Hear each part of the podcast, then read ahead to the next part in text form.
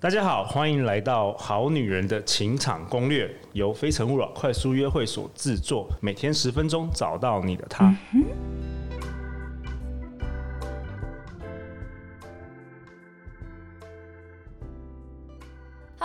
大家好，我是非诚勿扰快速约会的代班主持人 Vicky，很高兴接到陆队长的邀请来访问创办人陆队长，很多我们女生内心的疑问。所以今天呢，我想到的问题是，很多现代女生都会有一个困扰，就是我很想要找到一个伴，所以我想要去参加聚会，我想要去认识人，但是我又想要呈现真实的自己，我不想要去迎合潮流的美跟标准。你有没有遇到呃，参加非诚勿扰这些单身聚会的女生，也有同样的疑问，或是也困扰着她们呢？对，菲菲老师问得很好，就是我最近一两年得到收到最多女生的困扰，就是说，他说陆队长，我不能就是做我自己吗？我知道男生喜欢撒娇女生，那我就是不想要撒娇啊，我不能就做我自己吗？嗯、我一定要穿得像男生喜欢的吗？我为什么不能做我自己？然后你喜欢就来，然后你不喜欢就不要来，嗯，对不对？嗯，那、啊、通常问我这些问题的人，到现在都还单身，没有啦。对，但是这但这个问题其实也蛮困扰我的，所以我想今天跟 Vicky 老师讨论一下，特别是 Vicky 老师她教瑜伽，她大部分都是呃女生嘛，女生的学生。那我们以一个男生跟一个女生的角度，我们来聊聊看，到底该不该做自己，或者是什么是做自己？我觉得这真的是一个很值得大讨论、特讨论的问题，所以我想首先就是问陆队长，你觉得做自己的定义在你心目中应该是什么样子？嗯，我最近也思考这个问题很久，我我不确定我有什么正确的答案，但是我先分享我的想法。嗯，我认为做自己这三个字其实是个假议题，怎么说呢？因为我们人都不是静止的。就我们人其实永远都在进步。嗯，我认为你说出做自己，就表示好像你这辈子就是这样。嗯，你现在如果那么胖，你现在一辈子就那么胖吗？你现在不喜欢呃做什么，比如说做菜，嗯，难道你一辈子就是就好像已经定了？嗯，那我我认为这是一个假议题，因为我们其实每一个人都在成长。嗯，所以当你说我不能做自己的时候，我觉得。是不是另外一方面也是一个借口啊？就是说我不想要成长。我觉得你提到一个非常棒的点，就是静止这件事情。我觉得人处于在这个地球上来讲，好了，嗯、我们被生在这个地球上，我们的每一分每一秒其实都是动态的过程。对，所以不管今天你是面对一个关系，或者是你在职场，或者是你在做任何的事情，我认为是都是处在一个动态的找平衡的状态。哦。意思就是说，当我们今天遇到了不同的对象，也许是家人，也许是朋友，也许是今天你想要认识的伴侣，嗯，那我们都会不断的去微调我们自己，来找到这个关系中动态的平衡。嗯，所以这过程中不是自己的，你会一直调整，然后你会发现，当面对不同的人，你会不知不觉呈现不同的样貌。来去找到这一段关系中的平衡，嗯，所以我觉得做自己很有趣，是你怎么样不失去你的原则，可是 meanwhile 你又在这个关系中享受这个过程，嗯哼，嗯哼，所以这个是一件需要学习的事情，我觉得。对，像我常常也发现，就是很多女生，就是她呃，她的心态可能是哦，我就是要做自己，嗯，但是当男生也做自己的时候，他就那两个人就不用玩啦。对啊，所以因为我我我我们男生也可以说，那我就是那么胖啊，我就是不想运动，或者我我就喜欢穿运动服，嗯，那我就是跟你约会，我就是要穿那么邋遢，嗯，那男生是不是也可以说他做自己？所以我觉得，如果拿跳舞来比喻好了，比如说一段关系很像两个人在跳双人舞，哇，如果你今天遇到一个舞伴。对，你觉得哎，你们的身高很搭配，跳起来很轻松，嗯、然后你们的 tempo 也很接近，跳起来很轻松愉快。对，你一定会想要跟这个人跳久一点。对，你一定会想要某些时候去搭配他想要做的舞步。没错，某些时候他也会去 support 你想要做的舞步。嗯，那这段舞就会变成一个很美的过程。对，所以我觉得呃。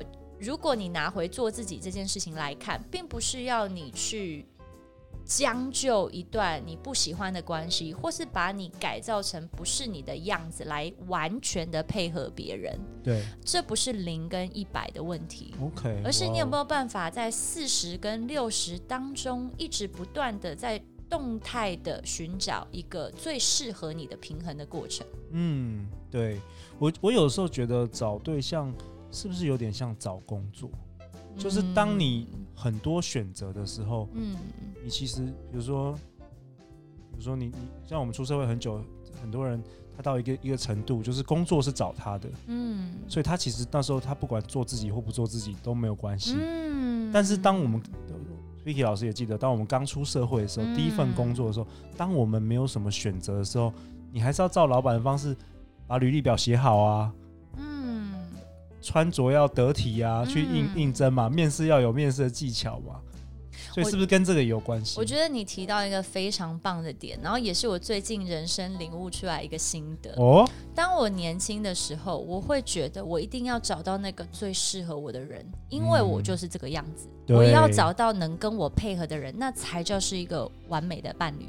哇哦！可是当我呃经过了一些感情上面的呃学习，不要说失败，说学习好了，然后经过一些人生的历练，然后看了很多学生跟周边的朋友，我发现呃走过这些路，我已经改变了，我已经不是原本的我。然后在面对人事物的时候，我有很多处理自己跟消化自己情绪的方式。对，那我也成长了。对，当我发现我的状态改变了。已经不是需要找一个来适合我的人.而是我们两个本身就是已经适合进入关系的人，嗯，恰好碰在一起，对，然后我们可以让彼此的生活更得更美好一些，对，所以我觉得，呃，当你的人生阶段改变的时候，做自己的定义，它是会一直变，没错。所以这样回回答到你的问题，我觉得回答非常棒，李老师开悟了。但是我觉得，After all these years，但是我觉得这是终于明了。对，这就是一个学习的过程。那这个，我觉得没有完美的平衡这件事情，你就是它就是一个动态，然后你要怎么样在这个动态中一直学习，去抓一个适合你的平衡。对啊，做自己，但是你的自己其实是有很大的潜力。嗯，可以成为更好的自己。而且你想想看哦，在这个人生不同的场合、不同的阶段，跟你遇到对象不同的时候，你想要做自己的那个程度跟方式，其实也是不一样的。嗯，是不是很有趣？对，好。所以这样子有回答到广大 女性同胞的疑问。好，那那我我我现在我们还有点时间，我想讲第二题，就是我我有常常遇到女生有一个困扰。那个困扰是什么？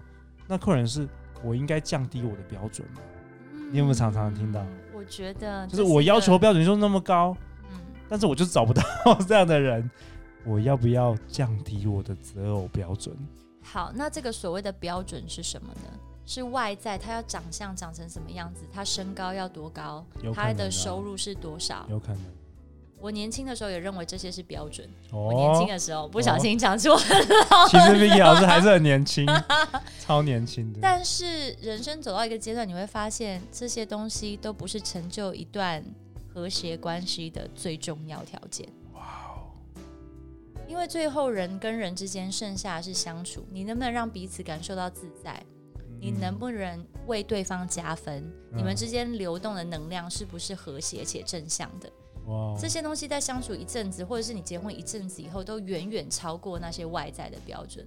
所以，如果你要用这些外在的标准去设定找伴侣的话，那其实到最后你会发现，这些标准从来就不是真正适合你的东西。哇，我觉得这一集太含金了，很多女生真的不知道这一点，特别是比较年轻的女生。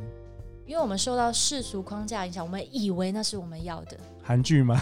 但是你，但是你叠了一些胶以后，你会发现人跟人相处最重要的很多哇.但那些外在的条件不是前三名的选项。好了，Fiki 老师，我们应该要来开课了，跟大家分享你的粉砖吧。对于 好，我的粉专是 Goddess Yoga TW，那我常常会分享一些有趣的资讯，所以如果大家有兴趣，就可以来帮我按赞 follow 我喽。